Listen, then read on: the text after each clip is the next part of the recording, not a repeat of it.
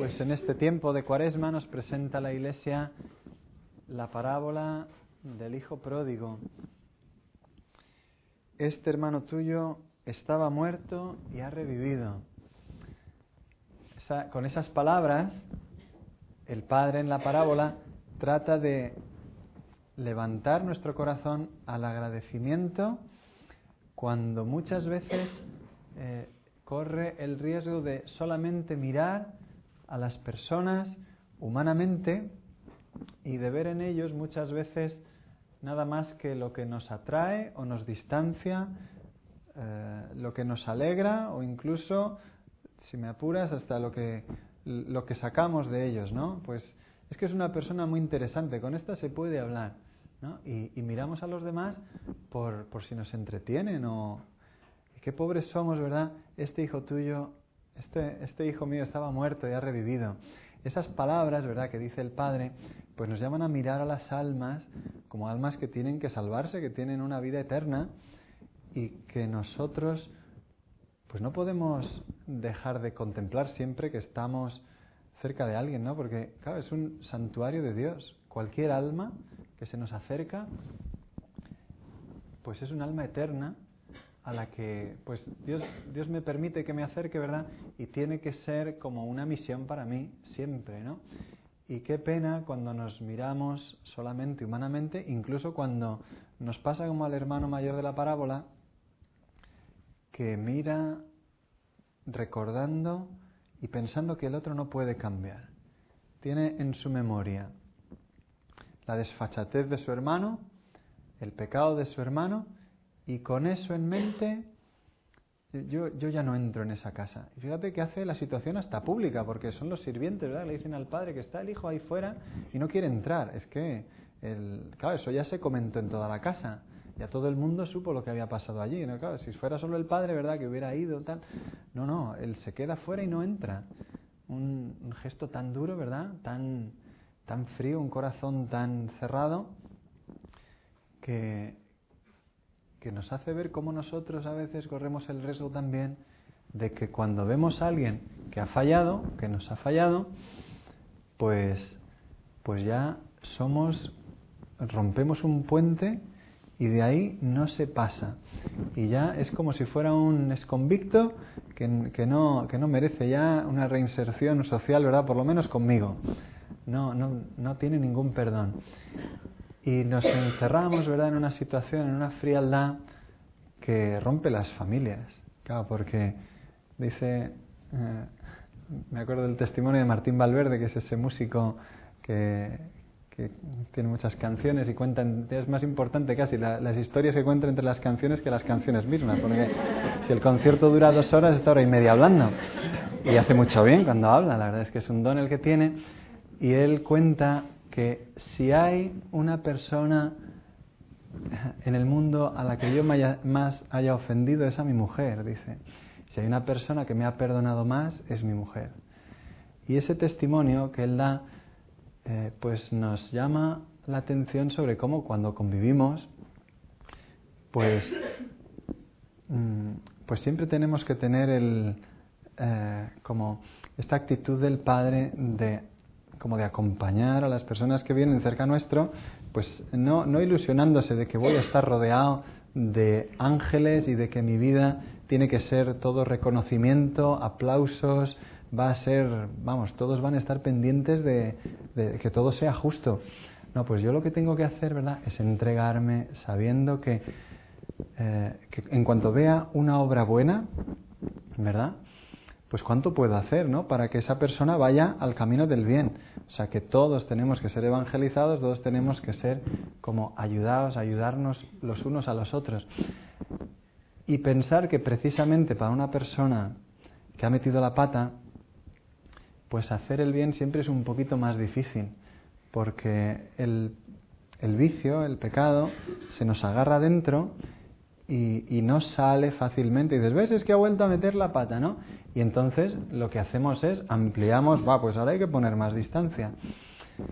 Claro, uno piensa en cómo actuaría Jesús y ve con qué paciencia, con qué misericordia, con el que ha pecado, ¿verdad?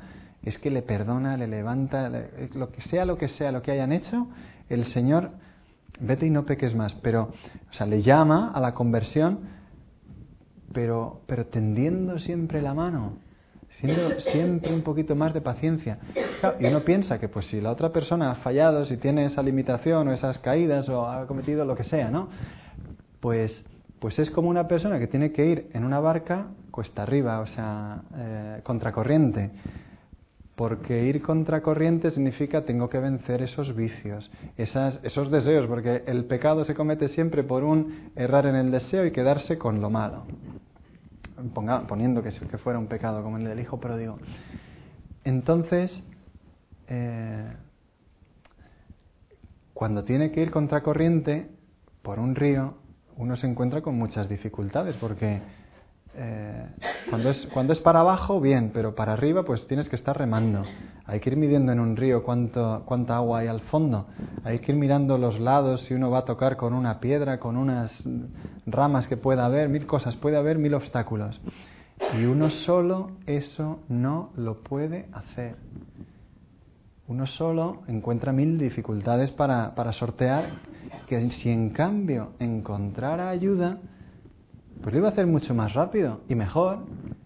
Y, sí que podría salir adelante cuando hay alguien que con paciencia le va acompañando a medir el fondo, a, buscar los problemas para ir en, el sentido en el que necesita eh, dirigir su barca por donde ha estado un poco perdido. Pues esa tarea es la que tenemos que hacer nosotros, pero el corazón naturalmente, por desgracia, está inclinado por el pecado original a, a marcar distancias, frialdad y, juicios.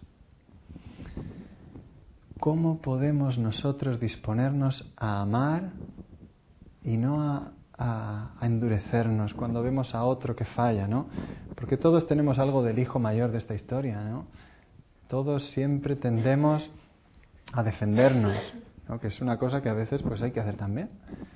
Pero pero en tantas ocasiones, ¿verdad? El Señor nos pide que no seamos así, que, miremos a nuestro hermano menor que ha fallado y que, y que pongamos los medios para ayudarle que lo antes posible salga de, de esa situación. Y podemos hacer muchas veces mucho. Por lo primero, ¿verdad? Rezando. A veces simplemente con una sonrisa, el otro ya encuentra ánimo para salir adelante encuentra la, compañía y la comprensión para eh, salir de, sí mismo y darse un poquito más. Nuestro ejemplo y a veces un consejo también, porque el Señor ha dicho, vosotros sois la luz del mundo, entonces pues tenemos que dejar que esa luz que Él ha puesto en nosotros pues dé un poquito de luz a los demás también. Pues hay que pedir mucha ayuda al Espíritu Santo, porque por nosotros mismos, ¿verdad? Es muchas veces imposible. La conversión de un alma es un milagro, siempre es un don de Dios. Y Dios, que es el que sabe cómo hacerlo y el que lo puede hacer, ha querido servirse de nosotros. Pues en ese misterio nos encontramos pues muy bien acompañados, ¿no? No tenemos que tener nunca mm, como sentirnos descolocados. Bueno, pues a la Virgen nuestra Madre le pedimos la gracia de ser capaces de cuando podamos ayudar a encontrar la manera de, de quitar esa frialdad del corazón que puede surgir y que puede hacer tanto daño, ¿no? que le hace daño al Padre en la parábola y que Él nos llama, ¿verdad? Dice, mira, este hijo tuyo, este hijo mío estaba muerto y ha resucitado.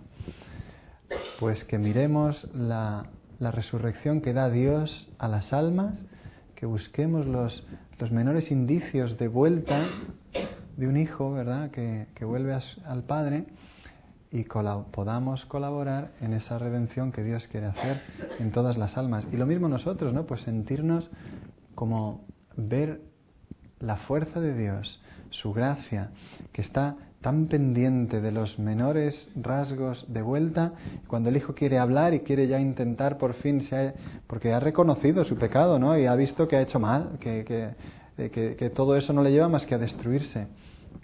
Pues cuando nos hacemos humildes y pequeños así, Dios se desborda en gracia, se desborda en dones y nos, nos lleva adelante por donde no pensábamos que fuera posible.